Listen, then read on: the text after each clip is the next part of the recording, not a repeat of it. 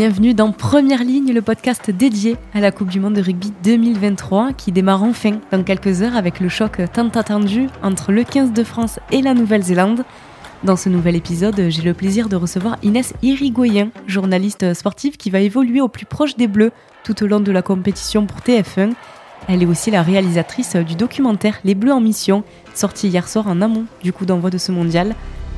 La première image que j'ai en tête, c'est cette entrée euh, au Stade de France le 8 septembre. Contre les All Blacks. C'est un match qu'on attend depuis très longtemps. Ça fait 4 ans que le rugby français est porté par ce qui nous attend. Forcément, ce qui me vient en tête, c'est l'image du, Stade de France. Parce que quand le Stade de France, il y a 80 000 personnes pour, pour l'équipe de France, ça fait énormément de bruit. Donc euh, on a tous hâte d'y être. À chaque fois que je joue au Stade de France, nos supporters ils l'ont transformé en un vrai chaudron. Donc, euh, donc moi, c'est une arène que, que j'adore. Bonjour Inès. Bonjour. Pour débuter, on va parler du documentaire Les Bleus en mission, un documentaire de 52 minutes que tu as réalisé euh, sur les Bleus, qui a été diffusé hier à la veille du match d'ouverture entre la France et la Nouvelle-Zélande.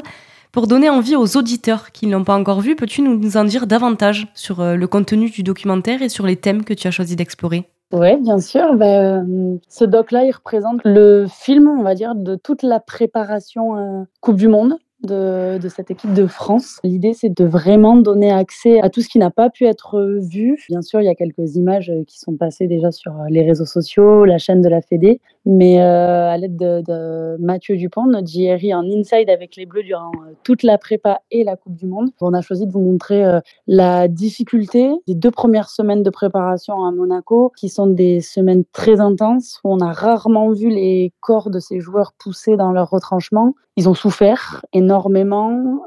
Tout ça a été orchestré par Thibaut Giroud, à qui on a donné la parole justement pour qu'il nous explique pourquoi en début de préparation, ils avaient choisi de mettre les corps à rude épreuve, de mettre leurs joueurs à rude épreuve. On sait que la préparation Coupe du Monde va se jouer à une intensité euh, physique très élevée. Moi personnellement, j'avais jamais fait de prépa aussi dur que ça. On est de suite allé chercher ce qui nous permettrait d'être performants sur le terrain. Depuis la préparation du match, depuis l'échauffement, tu sens qu'on est prêt, tu sens qu'on est devenu, on a basculé dans l'autre dimension. La Coupe du Monde, c'est maintenant. C'est maintenant. C'est maintenant. C'est maintenant. C'est maintenant. C'est maintenant. C'est maintenant. C'est maintenant. C'est maintenant.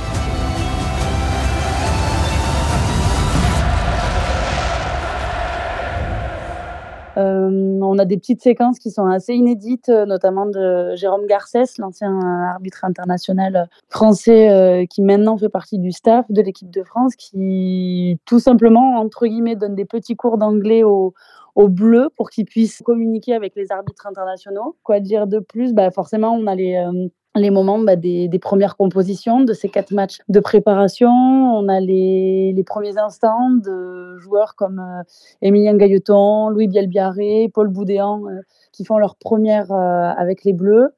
On a toutes ces images-là, les émotions que ça leur procure, les émotions que ça procure à leur famille aussi quand ils sont dans la liste des 33. Le contre-la-montre pour Anthony Gelon, euh, qui finalement fait partie de cette liste des 33, alors que bah, il a quasiment pas participé à cette préparation pré-Coupe du Monde. Donc on a un petit peu de tout ça, des moments de vie, forcément de joie de ces joueurs, mais qui sont aussi des hommes et, euh, et on a bien compris que c'était aussi une bande de copains. Donc euh, voilà toutes les petites euh, choses que je peux euh, te dire maintenant. Et les documentaires sportifs ont le pouvoir euh, d'inspirer et de toucher les spectateurs. Comment espères-tu que ce documentaire sur la Coupe du Monde laisse une impression durable sur le public? Ben, J'espère surtout, là vu qu'on est sur TF1, c'est-à-dire qu'on est sur du très très grand public, euh, les gens qui risquent de regarder ce doc sont des gens qui ne connaissent pas forcément le monde du rugby. Euh, J'espère qu'il y aura des connaisseurs, des amateurs euh, qui le regarderont et qui auront plaisir de bah, de retrouver cette équipe de France qu'ils connaissent, euh, leur joie de vivre, leur vitalité, euh, leur effort et leur technique. Mais j'espère aussi que le grand public qui connaît pas ce collectif, qui connaît pas ce groupe, qui connaît pas Fabien Galtier et qui n'a pas suivi les quatre années de dur labeur entre guillemets qu'ils ont eu, bah, que ces personnes-là, elles vont pouvoir euh, s'attacher aux joueurs. Moi, c'est vraiment l'accent, on va dire, que j'ai essayé de mettre, c'est que bien sûr, il y a du sportif, mais je le redis encore, on est sur TF1, c'est pas du sportif au sportif. On est là pour toucher tout le monde. Donc l'idée, c'est de raconter une histoire d'hommes, de copains, de staff et de joueurs, d'équipe, et de montrer bah, voilà, qu'il y a de l'émotion, il y a du ressenti. Certes, il y a quelque chose de très professionnel parce que c'est leur métier, mais, mais surtout, c'est une histoire humaine avant tout, une participation à une Coupe du Monde pour un joueur. Donc, il y a beaucoup d'émotions.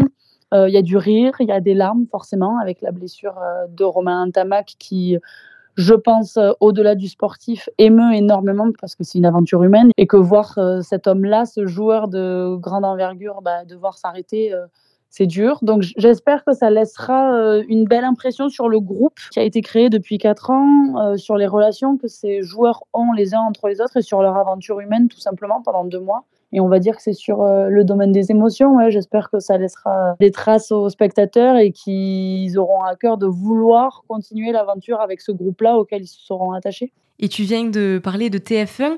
Le temps de la compétition, tu vas travailler pour le magazine Coupe du Monde sur cette chaîne avec des personnalités telles qu'Isabelle Iturburu. Comment te sens-tu à l'idée de collaborer avec elle pour couvrir un événement aussi prestigieux? Je pense que c'est une très grande euh, chance pour le dispositif parce que Isabelle, elle s'y connaît très bien. Hein. En rugby, on n'a rien à lui apprendre. C'est une très bonne présentatrice. Réellement, elle, euh, elle sait faire ça et et c'est vrai que moi, je l'avais jamais côtoyée autrement que euh, moi sur mon canapé et elle dans la télé. Et, euh, et de l'avoir faire, c'est vrai qu'elle a une aisance et une, une facilité dans la présentation qui est euh, hyper intéressante. Donc c'est top pour le dispositif réellement. Et moi, ben, après, la seule chose, c'est que on va dire que nous, on va se croiser parce qu'elle, elle sera euh, en plateau pour le MAG et à Paris. Et moi, je serai euh, dans les stades où l'équipe de France joue. Donc on va dire que c'est une collaboration un peu interposée par écran. Donc c'est différent d'une collaboration où on est tout le temps, on va dire, ensemble dans un bureau où on se voit tous les jours. Là, on, sera, on va dire, liés parce qu'on aura des réunions et qu'on échangera. Mais, euh, mais voilà, on sera, on sera pas physiquement au même endroit. Et comme tu viens de l'évoquer, tu seras toi sur, euh, sur les stades où l'équipe de France notamment joue. Peux-tu nous parler de ton rôle exact euh, dans cette émission? Bah alors écoute, mon rôle en gros sur ce dispositif Coupe du Monde, c'est d'être la journaliste qui est en inside avec les Bleus, un peu on va dire l'envoyé spécial du MAG TF1 euh, auprès des Bleus.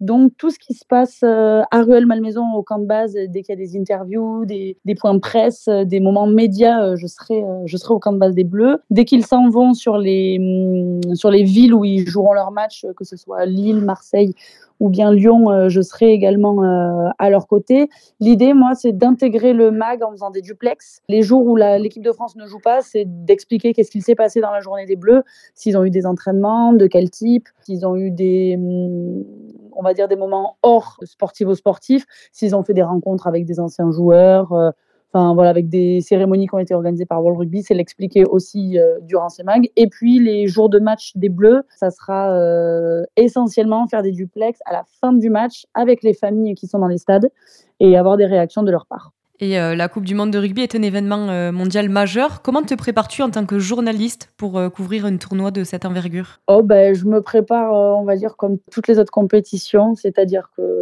je suis ultra scolaire dans l'idée de, j'essaye de lire tous les articles qui passent sur n'importe quel site, enfin n'importe quel site, des sites qui sont forcément, on va dire, reconnus dans le milieu et où je sais que l'information est juste. Je recoupe toutes mes infos, je regarde s'il y a des sujets qui passent à la télé, je regarde des sujets qui passent à la télé. J'essaye de m'informer aussi avec des médias euh, internationaux. C'est une bonne chose d'avoir euh, à l'idée qu'est-ce qui peut se dire euh, sur les, autres médias internationaux parce que forcément ils n'ont pas le même traitement que nous. Et puis c'est une petite fiche, voilà ça à ne pas louper, ça à ne pas oublier, se dire que sur tel match, le premier match de la Coupe du Monde, selon la composition qui sera faite, bon ben voilà qui en sera quel nombre de sélections, euh, les petits nouveaux, euh, qu'est-ce qu'il faut savoir sur eux, notamment sur leur famille, est-ce que leur famille sera là, est-ce qu'ils sont loin, est-ce qu'ils ont fait le déplacement depuis loin pour savoir bah, justement nourrir un petit peu moi mes, euh, mes questions d'après-match? Bref, toutes les petites infos que je peux glaner, je, je les note surtout. Et là, j'ai déjà terminé un carnet pour la prépa, donc là, je vais reprendre un nouveau carnet où je vais marquer Coupe du Monde 2023 et marquer toutes mes petites infos au fur et à mesure, en marquant le jour précis. Et, voilà, quoi, histoire d'avoir toutes les infos euh, que je peux avoir. Et après, parler avec les différents confrères euh, et consoeurs euh, du milieu, pareil, pour savoir est-ce qu'ils ont des petites infos en plus ou autre. Et voilà. Et la passion pour le rugby est profondément enracinée dans de nombreux pays. Comment comptes-tu capturer et partager l'émotion et l'excitation des supporters à travers ton travail journalistique? C'est vrai que moi, je vais être surtout euh, cantonnée à l'équipe de France, entre guillemets. Donc, l'émotion, ça va surtout être celle-ci que je vais essayer de véhiculer, celle des familles, vu que c'est avec eux que je serai aussi. Mais on sera toute une, une équipe, on va dire, de journalistes, et notamment les, euh, journalistes de l'info, qui, eux, pareil, iront euh, aussi peut-être plus fréquemment au contact des supporters qui se trouveront dans les stades. Mais l'idée, c'est, tu vois, par exemple, les moments où on va se déplacer si on prend l'exemple du premier match à Lille, euh, bah, vu que nous, on arrive en général à, J-2 du match, bah, déjà, c'est voir si dans la ville, il y a des supporters qui sont là ou pas. Euh, S'il y a J-1, il y en a qui sont là le jour du match, ben, comment ça se passe? Est-ce qu'il y a beaucoup, tu vois, le premier match à Lille, euh, enfin le match pardon des Français à Lille, ça sera contre l'Uruguay, savoir ben, si justement il y a des Uruguayens qui ont fait le déplacement, d'où ils viennent, combien de temps ils ont mis, combien de temps ils restent. L'idée c'est quand on en croise de pouvoir discuter avec eux. Et après nous, si on a des duplex à faire aussi, et moi j'en aurai peut-être l'éveil de match, bah, c'est nourrir un petit peu les duplex que j'aurai à faire avec ces informations qu'on aura glanées, si on croise des Uruguayens ou pas, leur poser toutes ces questions, et justement après pouvoir les retranscrire et en parler dans le mag. Et enfin, pour terminer cette interview, les coulisses euh, du monde du sport sont souvent fascinantes. Peux-tu partager avec nous une anecdote que tu as vécue durant cette préparation de la Coupe du Monde? Une anecdote, euh, bah, moi, ce qui vraiment m'a énormément touchée, et ça a retrouvé dans le doc d'ailleurs, c'est que bah, pour la première fois, l'équipe de France a accepté que les familles des joueurs viennent euh, durant la préparation à Cabreton, donc sur les trois dernières semaines de préparation des Bleus, leur famille, euh, à leur demande, pouvait venir et rester les trois semaines, une semaine, deux semaines, bref, c'était un peu comme euh, ils le sentaient. Et euh, moi, j'ai une image de Paul Villemc qui est avec sa femme et ses quatre enfants au parc pour enfants, justement, du village vacances où ils étaient. J'ai trouvé ça très touchant parce qu'on a souvent l'habitude, les sportifs, de les cantonner aux sportifs, à leur performance sur un terrain. Et, là, ça a humanisé beaucoup. Et, et cet homme qui est mais, physiquement euh, ultra impressionnant, qui est très grand, de le voir avec son petit qui avait même pas un an à l'époque dans ses bras, qui est tout minuscule, c'était vraiment touchant. Et de les voir, même tous, évoluer avec, euh, avec leurs enfants, avec leurs compagnes avec leurs parents, c'était assez touchant et, et, pour le coup, on comprend qu'il y a un réel intérêt aussi sur l'aspect mental. Bah, tout simplement, d'avoir euh, d'avoir sa famille auprès de soi, ça fait du bien quand on fait euh, deux mois de préparation intensive. Donc ça, on va dire que c'est la petite anecdote vraiment qui, qui m'a touchée sur cette préparation. Ça y est, vous basculez maintenant dans l'événement Coupe du Monde? Oui, et tant mieux, je crois. Enfin, euh, je crois que tout le monde est un petit peu content d'y arriver. Ça fait un petit moment qu'on en parle, ça fait 4 ans que voilà, la Coupe du Monde en France, euh, ça revient souvent. Je crois que c'était important de passer par ces matchs de prépa, comme ça, devant notre public, après deux mois intenses.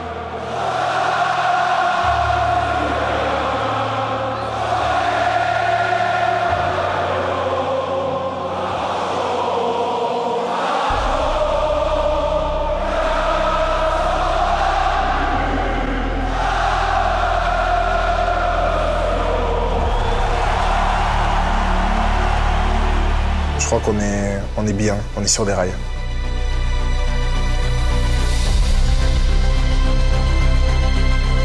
J'ai hâte euh, de, débuter cette compétition parce que c'est une compétition euh, qui, est, incroyable, c'est la compétition d'une carrière. J'imagine euh, Stade de France en fusion, avec les 80 000 personnes à fond derrière nous et nous prêts à livrer un, gros gros match face à, face à une des meilleures équipes du monde. D'attaquer fort, d'envoyer un message aussi à tout le monde, donc euh, voilà, et d'envoyer un message aussi à nous-mêmes. Faire quelque, quelque chose qui serait peut-être incroyable pour toute la France, quoi. Arriver jusqu'au bout, ça serait tellement beau pour euh, nous les joueurs, évidemment, le groupe, le staff, pour le rugby euh, français en général et tous les Français, on sait combien le, sport rassemble. De pouvoir apporter un moment de joie ultime à tout le monde, ce serait vraiment le rêve. Merci beaucoup Inès d'avoir participé à cet épisode et félicitations pour le documentaire que tu as réalisé sur les coulisses de la préparation à la Coupe du Monde euh, du 15 de France. Eh bien de rien. C'est la fin de cet épisode, merci à vous de m'avoir écouté. Vous pouvez retrouver Première Ligne sur toutes les plateformes de streaming et la page Insta pour plus de contenu. Et si ce podcast vous a plu, n'hésitez pas à me laisser 5 étoiles, des commentaires et à me suivre pour ne pas manquer les prochains épisodes. A très vite